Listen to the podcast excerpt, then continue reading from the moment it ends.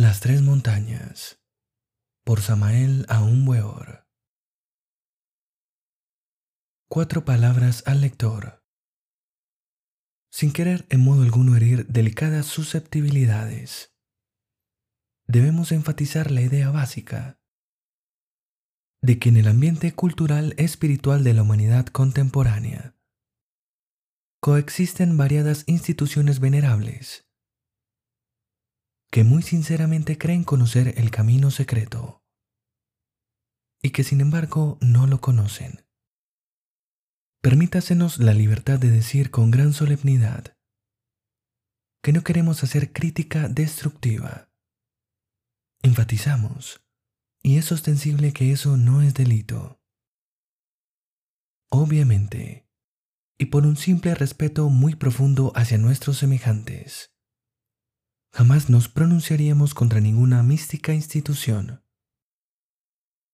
A ningún elemento humano podría criticársele por el hecho de desconocer algo que nunca se le ha enseñado.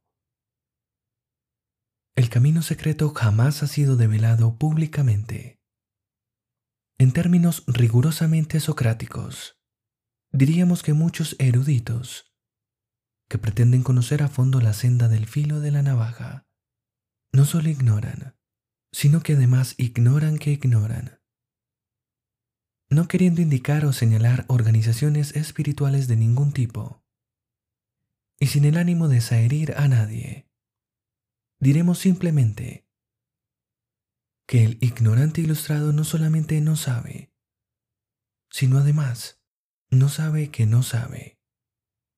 En todos los libros sagrados de la antigüedad, se hace alusión al camino secreto, se le cita, se le nombra en muchos versículos, mas la gente no lo conoce. Develar, indicar, enseñar la senda esotérica que conduce a la liberación final, es ciertamente el propósito de esta obra que tenéis en vuestras manos. Querido lector, este es un libro más del quinto Evangelio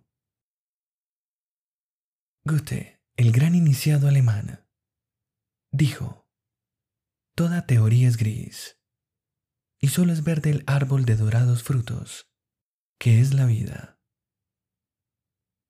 Vivencias trascendentales es ciertamente lo que entregamos en este nuevo libro. Lo que nos consta, lo que hemos experimentado directamente. Es inaplazable trazar los mapas del camino, indicar con precisión cada paso, señalar los peligros, etcétera, etcétera, etcétera. Hace algún tiempo los guardianes del Santo Sepulcro me dijeron, sabemos que te vais, mas antes de que te marchéis, debéis dejarle a la humanidad los mapas del camino y vuestras palabras. Yo respondí diciendo, Eso será lo que haré.